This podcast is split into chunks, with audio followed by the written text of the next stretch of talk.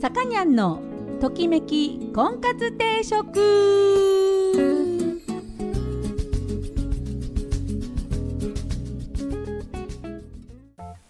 はい、えー、皆さんこんにちは。さかにゃんのときめき婚活定食が今週も始まりました、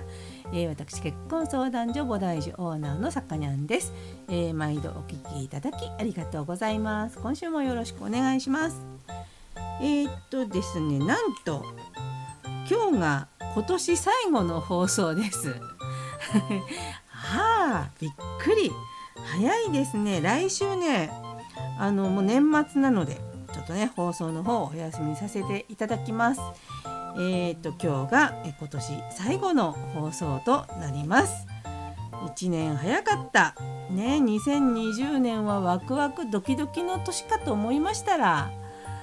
いやこんなことになるとはね誰も想像しなかったですよね。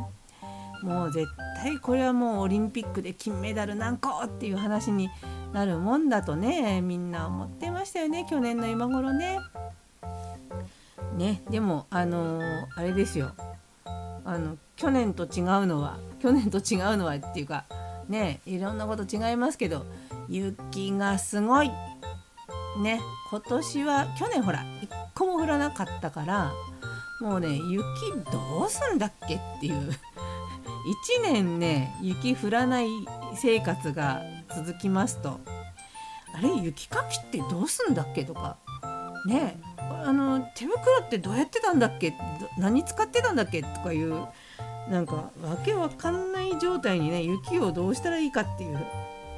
ねそういう状態になってますよ。まあありがたいですけどね雪がない方が。ただまあねスキー場とかね。スキー場はいいのかなコロナは。関係ないか。外だしね。あのマスク？マスクっていうかあれだよね。スキー場寒いから顔ね。何、ま、マスクみたいなのするもんね。ちょうどいいかもしんないねスキー場は。スキーがいいのかコロナ。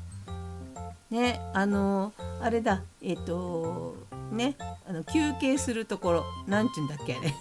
ロッジ？あそこでだけちょっと密に気をつければスキーはいいのか。ね。今年じゃあみんなコロナの、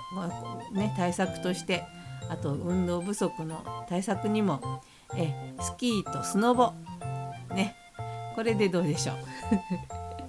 というわけで、えーと、今日ですね音,、えーと、音楽じゃない婚活の本題です。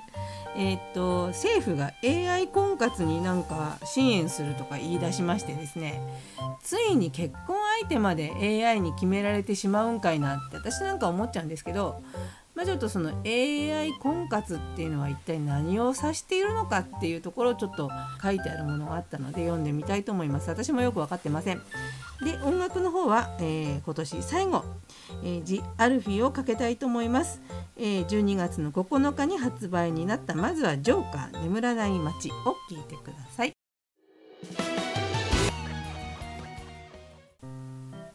はいトキコンです。えーと、今日のテーマは AI 婚活とは何ぞやみたいなそんな感じの話をしたいと思いますがなんかねこう AI にこう支配されるのは嫌じゃない？なんか行動を分析されてあなたの行動がこういうパターンだからこういう人がいいんじゃないですかっていうのをこう言ってくれるっていうね。まあ、便利ですよ。うん、便利だしあのま確率が上昇するっていうふうに言われてるのうまくいく確率がね。うん、だけどこれあの何ですか？ね？AI によってこう自分の感性まで何把握されてしまうのかっていうね。だって好きとかさいいなとかいうそういう気持ちっていうのはそこまで AI に分かられちゃうのかな？恋愛とかそういうなんか胸キュンとかいうそういう部分まで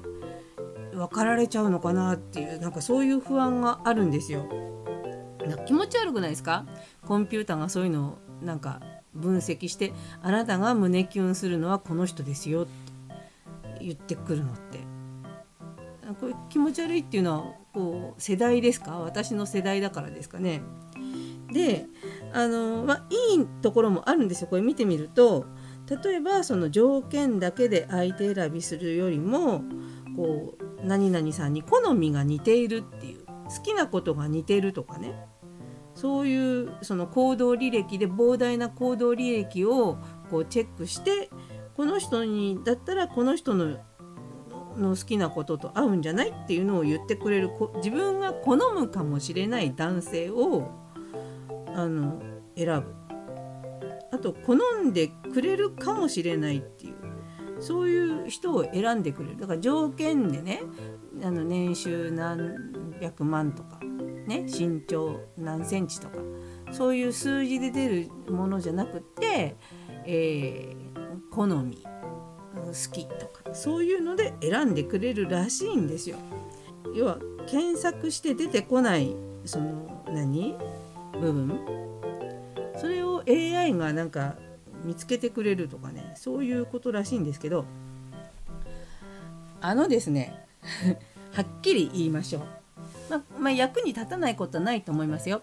でも私この仕事何十年やってるんですけどえまさかこの2人がっていう2人が、えー、カップルになる、えー、結婚していく例を何件も見ています。合うはずのない2人の趣味全く違う。なのになんか馬があって結婚していくカップルいっぱい見ています。で、えっと、例えば趣味が同じだからって、えー、相手を選んでも別に趣味が一緒なだけでねその最初の話が盛り上がるだけで何て言うんですか人間の根本としての例えば親を大事にする気持ちとかね何でしょうこうまあ、例えば美しいと思うものを一緒に美しいねって言えるかどうかっていうのはまた趣味とは別の問題ですからね。うん、だからそのそういう行動は行動パターンとかが似てるからって言ってまあうまくいく確率を上げるっていう意味ではいいかもしれないけどそんな人間の心は簡単なもんじゃないと私は思うんですよ。うん、まあ助けにはなるとは思いますけどね。うん、ただその自分で選べない人ね。あのそういう人はそういうのに頼ってもいいかなと思うんですけど結婚相手はやっぱり自分で選びたくないで選ぶって選ぶって言ったら失礼だな。えっと巡り合うあの巡り合いたくないですか？自分で、うん、古いこの考え方、うん、あれです。出会いなんていうのはこの偶然の積み重ね。だからその偶然の中の一つとして AI があるっていうんだったらいいけれどもうんまあ AI に任せるべきではないと。AI に任せておそのお金をいっぱい国が出してっていうのをややろうとしてますけどそこまでされていいですかっていう。そこまで自分を政府に分析されてもいいですかっていう気持ちに私はなりますけどね。うん、あのちょっと話はずれますけど AI でねあの美空ひばりさんの歌をね新曲を出したじゃないですか。ああいうのも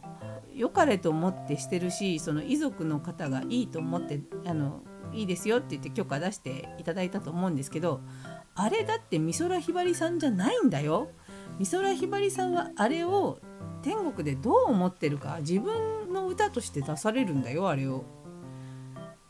だって自分じゃないのに。うん。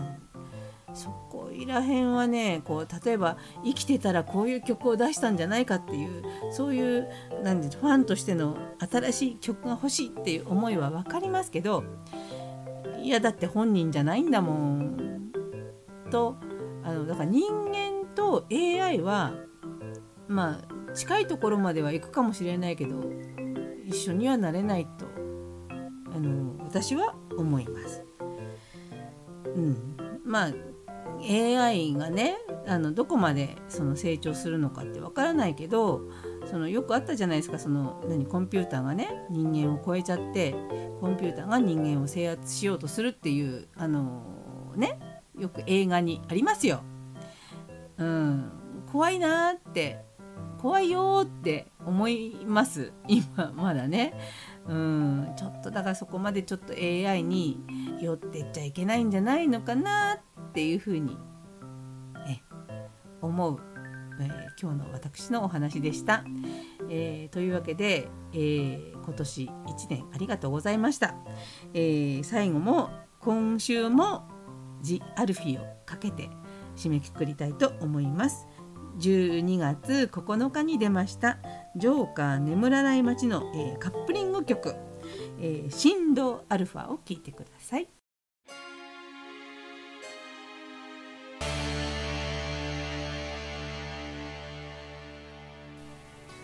はい、さかにゃんのときめき婚活定食そろそろお時間になりました。この番組は出会いや婚活について皆さんと一緒に考えていく番組です。お悩み相談やリクエストなどお待ちしております。また菩提樹という結婚紹介所のお店を金沢と富山に店舗でやっております。興味のある方はぜひお越しください。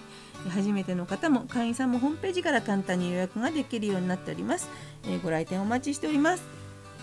えー、とというわけでですね、えーと、菩提樹は年末年始のみ大型に連休をいただいております、えー、ゴールデンウィークもお盆もねあのほぼ休まずお仕事させていただいているので年末年始だけちょっといっぱいお休みをいただいております。ご了承くださいませ、えー、今年の、えー、年末はどこにも行かず家で過ごすというそういう皆さんと同じ過ごし方をきっとすると思います。えー、っと何でしょうねそのうん会いたい人と会えるお正月が来ますようにお祈りしつつ、えー、今年最後の放送を終えたいと思います。えー、最後えジ・アルフィーの曲で締めくくります。えー、星空のディスタンスココロナ編を、えこれライブなんですよ。えー、すごい素晴らしい曲になっております、えー、星空のディスタンスおなじみの曲のココロナ編をお届けしながら今日はお別れしたいと思います、えー、お相手は菩提寺の魚 最後もかえ